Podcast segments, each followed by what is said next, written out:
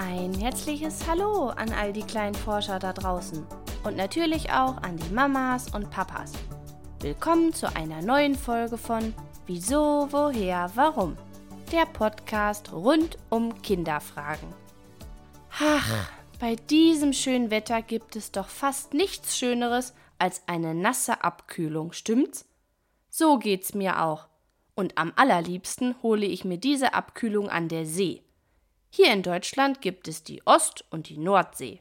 Je nachdem, wo man lieber hinfährt, gibt es dort tolle kleine Orte zum Entdecken, Strände zum Sonnetanken und Sandburgen bauen. Und natürlich auch jede Menge Wasser. Doch hoppla, wo ist denn das Wasser plötzlich hin? Dort, wo gerade noch jede Menge Wasser schwappte, ist nun nur noch der sandige, matschige Boden zu sehen. Und genau darum geht es heute. Dieses Phänomen nennt man Ebbe. Doch was passiert bei Ebbe und Flut eigentlich? Und wie sieht die Nordsee bei Ebbe aus? All das und vieles mehr erfährst du heute. Los, noch mal schnell ins Wasser, bevor gleich Ebbe ist. Hä? Verstehst du auch nur Bahnhof? Wo soll denn all das Wasser auf einmal hin? Das Meer ist doch kein Waschbecken und hat einen Stöpsel, den man rausziehen kann, damit all das Wasser verschwindet. Nein, da hast du natürlich recht. Aber das Wasser kann trotzdem verschwinden. Nicht ruckzuck, das dauert schon seine Zeit, aber es geht weg und kommt wieder. Diesen Vorgang nennt man Ebbe und Flut. Ebbe ist, wenn also das Meer eigentlich voller Wasser ist. Das nennt man Hochwasser. Und dann ganz langsam immer weniger wird. Das nennt man dann Niedrigwasser. Umgekehrt heißt es also Flut, wenn gerade ganz wenig beinahe kein Wasser da ist und der Wasserpegel mit der Zeit immer weiter ansteigt. Beides zusammen nennt man übrigens die Gezeiten.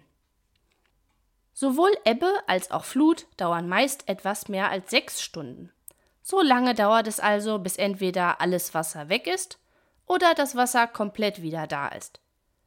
Wenn man also berechnet, dass ein Tag 24 Stunden hat, gibt es jeden Tag zweimal Ebbe und zweimal Flut allerdings nicht immer zur gleichen Zeit, sondern immer etwas später als am Vortag. Wenn also gestern gegen 11 Uhr Ebbe war, dann würde sie heute um etwa 12 Uhr sein. Es ist also immer etwa eine Stunde später als am vorherigen Tag. Aber woher kommt denn die Ebbe und die Flut? Wer macht die? Zuständig dafür ist der Mond. Ja, genau, richtig gehört. Auch wenn du ihn über den Tag verteilt meistens nicht so gut sehen kannst, der Mond ist natürlich da und steuert ganz automatisch die Gezeiten hier in unseren Meeren. Und zwar mit seiner Anziehungskraft. Steht der Mond also gerade auf der linken Seite unserer Erde, bewirken die Anziehungskraft des Mondes und die Schwerkraft unserer Erde, dass das Wasser nach links gezogen wird. Und andersrum nach rechts geht's natürlich auch. Allerdings schafft das der Mond nicht ganz alleine. Unsere Erde und die Sonne helfen ebenfalls mit. Die Erde hilft mit, indem sie sich Tag für Tag um sich selbst dreht.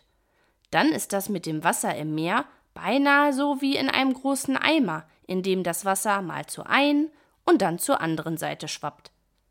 Tja, und die Sonne? Die hilft fast ein bisschen so wie der Mond selbst. Wenn die Sonne auf der gleichen Seite steht wie der Mond, bilden sie quasi ein Team und ziehen das Wasser auf ihre Seite.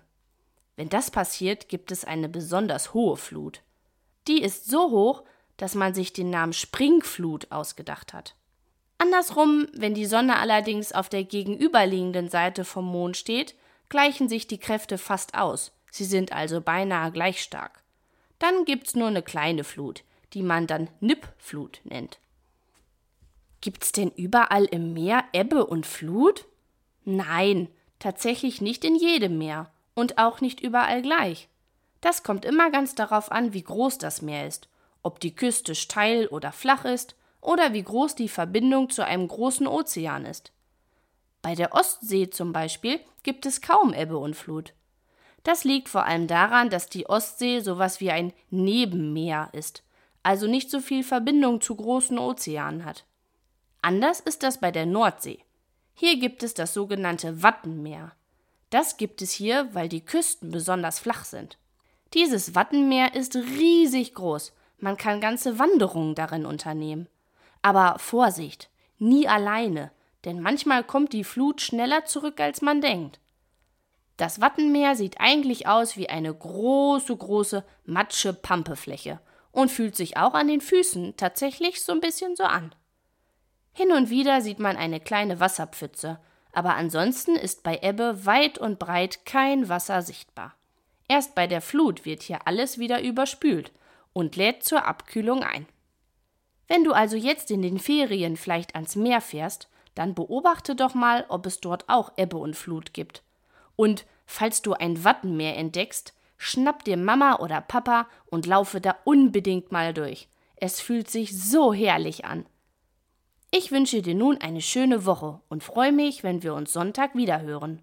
Und nicht vergessen, wenn du auch eine Frage hast, dann schreib mir gerne eine Mail an kinderfrage@gmail.com.